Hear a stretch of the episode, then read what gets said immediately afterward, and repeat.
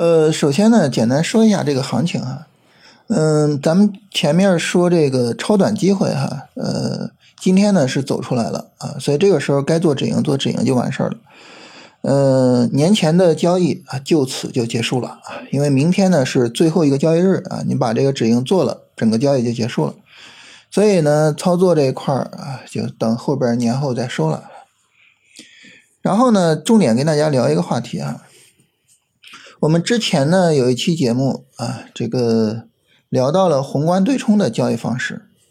啊，因为我比较认同这种交易方式，然后国内也有很多的投资经理把宏观对冲做的特别好啊，所以呢，当时在节目里边我夸了一下这种交易方式，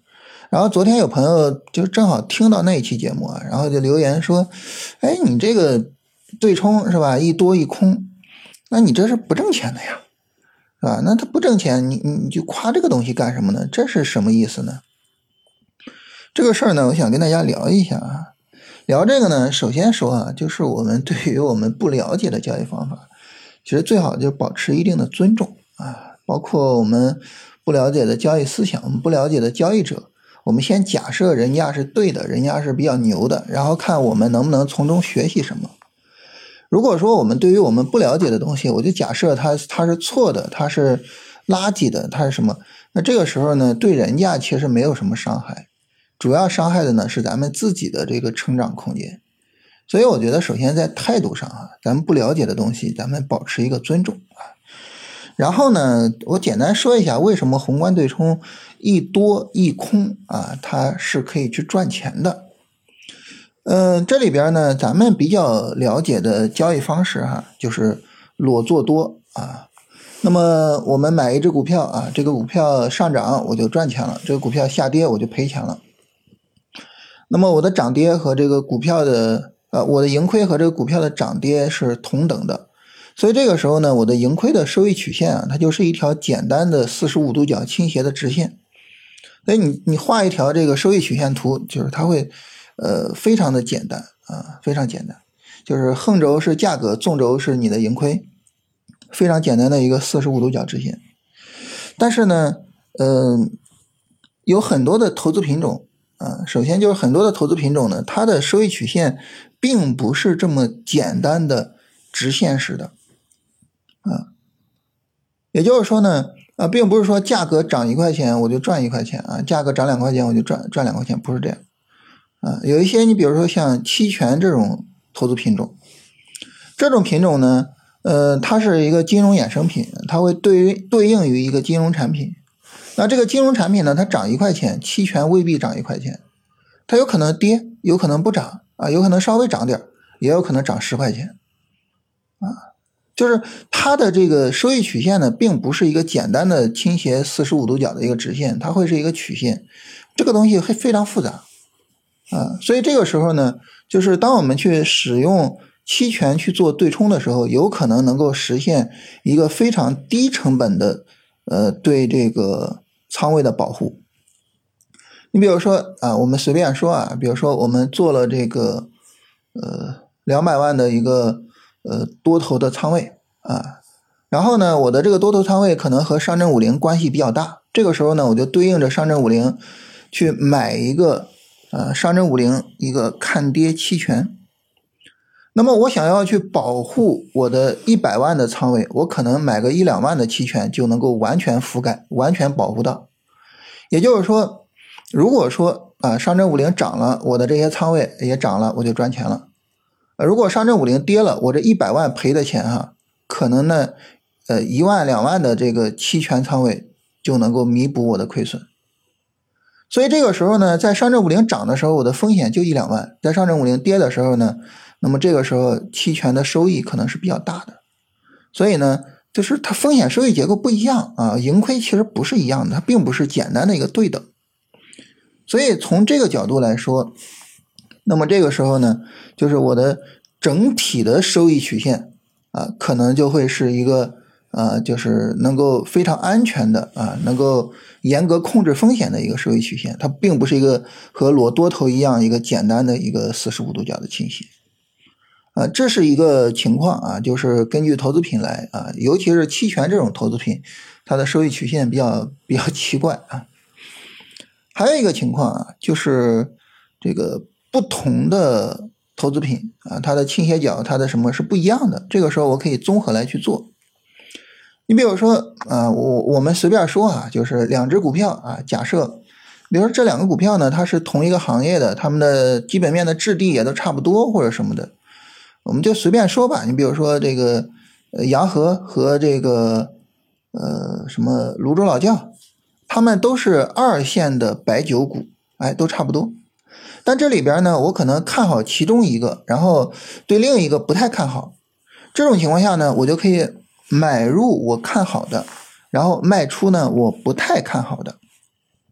哎，如果说白酒上涨，我看好的可能涨得多啊，是吧？我不太看好的也涨，但涨得少啊，我整体是赚钱的。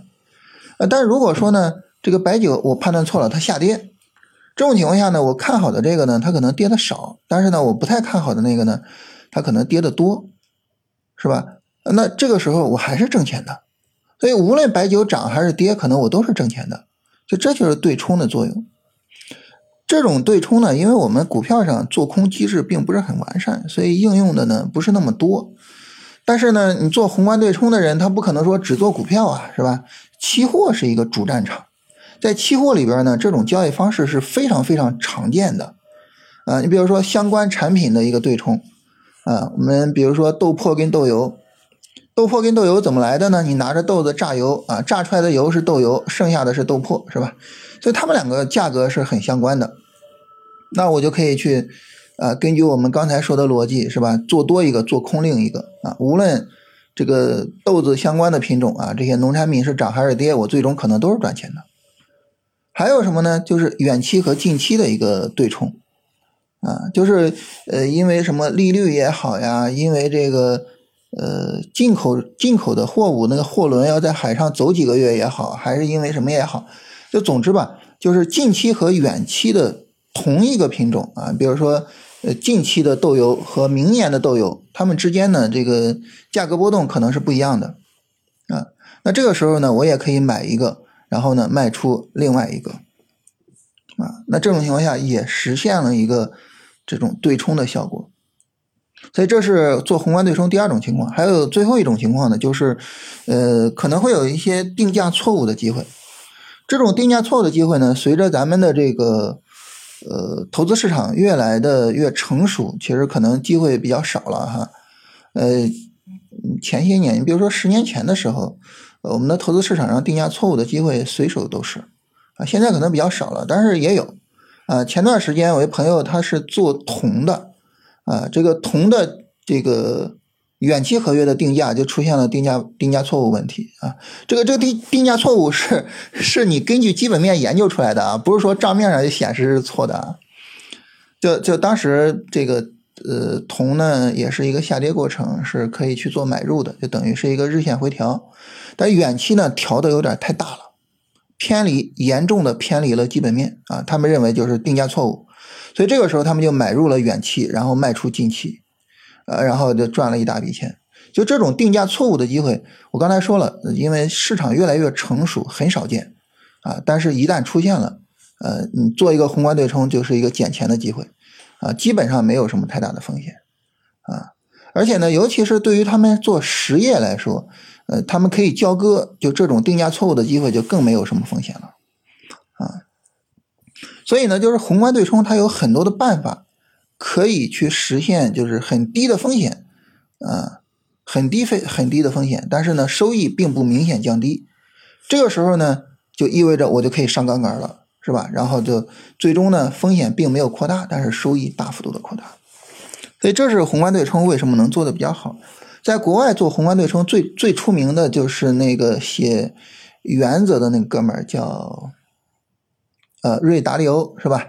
呃，他写了两本书嘛，就是这原则啊，呃，桥水啊，桥桥水基金是他主理的，这个是最最著名的啊。然后咱们国内呢，我个人比较认同的就是李贝，我就特别厉害，特别特别牛啊。就是这些交易方法，你说实话，我也就是这么随口跟闲聊似的哈，就咱们比如说酒桌上吹牛逼是吧？那马上就该吃 这个年夜饭了啊！吃年夜饭喝多了，然后跟吹牛逼聊一聊。你让我做，我 我也不会做，我也做不出来。但是还是那句话，就是对于这些东西，我们应该保持尊重啊。咱们不懂啊，但是人家呢业绩确实做得很好。这个时候我们不要说啊，这个你一多一空你怎么能挣钱？你这是吹牛逼的或者什么？不要这样啊，就是对人家保持尊重，给自己一个成长的机会，好吧？那今天呢闲聊咱们就说这些哈。呃，明天呢，我想了一下，就明天要不就不聊不聊行情了啊。明天呢，和大家分享分享呃两期这个读书节目的呃内容啊，大家呢也能看看读书节目在聊啥，是吧？也能决定自己参不参与那个读书节目。呃，所以就明天我们就简单一点，好吧？